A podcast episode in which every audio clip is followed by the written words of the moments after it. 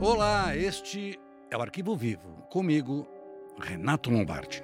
E eu, Percival de Souza, junto com o Lombardi aqui, para contarmos juntos uma história incrível de uma menina que apareceu morta e sobre isso muitas especulações.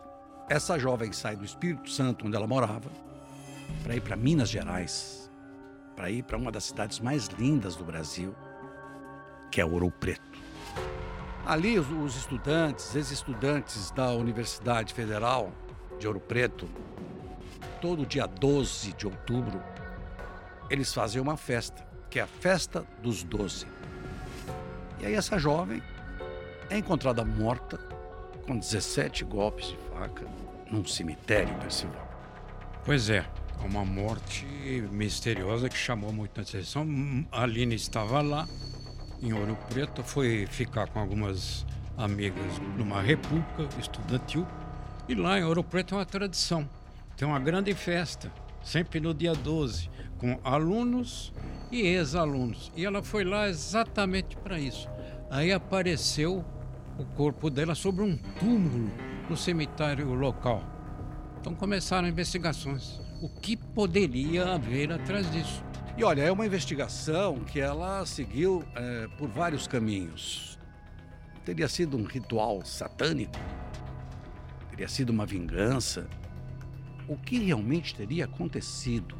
E aí a polícia investiga e chega a uma conclusão de que ela teria sido morta porque ela perdeu. É, seria um, ela, é, porque assim, o que eles faziam? Eles faziam muitas vezes interpretação de personagens, determinados personagens. E ela não, não teria interpretado bem um personagem sobre RPG, sobre o que havia sido destinado a ela, e ela teria sido assassinada. Isso, para mim, foi um motivo que criaram essa versão e a polícia caminhou em cima disso até identificar suspeitos do crime.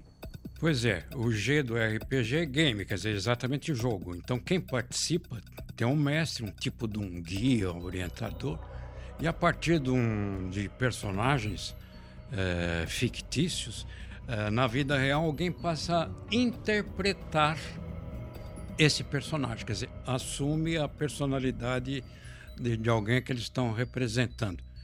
Quando não segue determinadas regras, esse participante pode ser punido. Então imaginou-se que fosse algo assim, um sacrifício, uma punição por ela ter errado num certo momento da competição. Porque a polícia ela, ela começou a investigar várias coisas e quando cai a história para o Ministério Público, por isso que eu acho que muitas vezes o trabalho da promotoria diferencia muito às vezes da polícia, porque é, se eles trabalhassem juntos, unidos, né, ao mesmo tempo, as coisas fluiriam melhor. O Ministério Público, a promotoria, batia na tese do ritual satânico. E para a polícia, isso não só atrapalhou as investigações, como influenciou na sentença. Porque na sentença, a gente conta daqui um pouco o que aconteceu com os acusados. Pois é, Renato, você veja bem, pela nossa Constituição, diante de um crime, quem investiga é a Polícia Judiciária. Isso é constitucional, está na nossa Carta Magna. A partir do inquérito, como nós sabemos, Lombardi, o Ministério Público vê tudo aquilo lá no inquérito policial e decide se apresenta, se oferece a denúncia ou não. E o juiz é absolutamente autônomo para decidir se recebe aquela denúncia. No caso dela, o juiz recebeu. Então começou todo um processo. Porque o Ministério Público começa a cobrar a história. Não, foi um ritual, porque foi um ritual, porque foi dentro do cemitério, foi um ritual, um ritual, um ritual. E aí o que, que acontece? Para muita gente da própria polícia, esse caminho que foi trilhado pelo Ministério Público acabou esquecendo, possivelmente, dos verdadeiros responsáveis, dos verdadeiros autores, que para a polícia poderiam ter sido outros. Ou seja, o rumo da investigação num caso de morte misteriosa, aí no caso indiscutivelmente um homicídio, ela foi morta com 17 facadas. Então o papel da polícia é claro, investigar a partir disso e procurar chegar à autoria do crime. Agora, como que você ajusta isto com o caso da menina encontrada no cemitério. Não tem nexo. E aí, muito se falou a respeito da exploração da mídia, que é um outro detalhe interessante nisso, né? Porque, ah, porque a mídia, a imprensa falou. Para a polícia e para o Ministério Público não interessa o que a imprensa falou. Eu sempre entendo assim, entendi assim. Nem para os jurados. Nada. O que a imprensa fala, o, que, o importante é o que tem dentro dos autos. Ali que vai. Se não tem a, toda a fundamentação, se não tem todas as provas, vai. Foi o que aconteceu neste caso aqui. Pois é, e a imprensa é bom que se ressalta, ela não tem o poder investigatório de polícia abrir certas portas. Quantas coisas dependem de autorização judicial para serem executadas. Isso que você explicou, você tem toda a razão, Lombardi. Até porque, se houver um júri onde teoricamente poderia ter um peso até da sociedade local, uma influência muito grande, existe juridicamente a figura do desaforamento. Ou seja, você pega o processo e transfere para uma outra comarca para que haja mais absoluta isenção. Estamos falando aqui de fatos concretos. De onde o corpo foi encontrado, né, era o cemitério de uma igreja. E ela estava nua, seminua, e a polícia é, se fez uma série de exames no Instituto Médico Legal não chegou à conclusão de que ela teria sido estuprada ou violentada, mas ela foi abusada. E aí caminha-se para o julgamento e os, são quatro é, suspeitos, quatro apontados, e eles são absolvidos. Exatamente. Agora, para você apontar alguém, não só no caso dessa menina aí, você precisa colocar o acusado ou acusados na cena do crime. Você tem que obrigatoriamente fazer isso. Eles colocarem no cenário. Ou seja, eles foram para o cemitério antes, estavam lá naquele horário, saíram da República dos Estudantes juntos. Ou seja, é preciso estabelecer uma conexão indiscutível. No caso, não houve. Quer dizer, diante de um caso desse, você só discute ritual satânico. Ora, Lombardo, não dá, né? A mãe, inclusive, da, da Aline, depois que tudo terminou, ela, exaurida de tudo que aconteceu, ela deixou de cobrar. Deixou de cobrar exatamente a verdadeira autoria, porque a partir do instante que você absolve os acusados, acabou. E aí?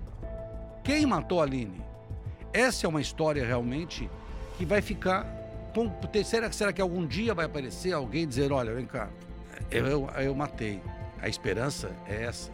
E aí, durante, só para a gente arrematar aqui, durante todo esse debate entre, entre a, a, o Ministério Público, a polícia, o Ministério, a insistência da promotoria na tese de ritual satânico, segundo a polícia, atrapalhou completamente tudo. E aí foram cinco dias de julgamento. Cinco dias de julgamento no embate entre o Ministério Público, a promotoria e a defesa, até que os réus foram inocentados e as investigações apontaram a inexistência do nexo causal. Ah, ou seja, o. RPG e o assassinato da estudante. Exatamente. Quer dizer, o nexo causal, quer dizer, uma coisa ligando a outra. Tem um sentido entre um fato acontecido e a acusação. Agora, você veja bem o detalhe nisso aí também, Lombardi. O júri popular, é uma representação da sociedade. Os jogadores de fato, que são os jurados, eles são os jogadores de fato. Eles precisam se convencer das provas apresentadas nesse debate Ministério Público Defesa para ver quem argumenta melhor e quem tem razão. A promotoria também embarcou nessa de crime satânico. Ela sustentou isso também. E os jurados, ouvindo as duas argumentações, promotoria e defesa, ficaram absolutamente convencidos de que aqueles rapazes acusados não tinham nada a ver com isso. E aí, o caso aconteceu, como nós dissemos, no cemitério cemitério de uma igreja e até hoje, com a absolvição dos acusados, não se tem exatamente uma noção do que aconteceu com Aline Silveira Soares, repito aqui, uma jovem de 18 anos, linda, uma vida pela frente, estudante de farmácia, que morava numa cidade de, chamada Linda, Guarapari, no Espírito Santo, viajou para Ouro Preto para poder se divertir e acabou sendo assassinada. Até a próxima.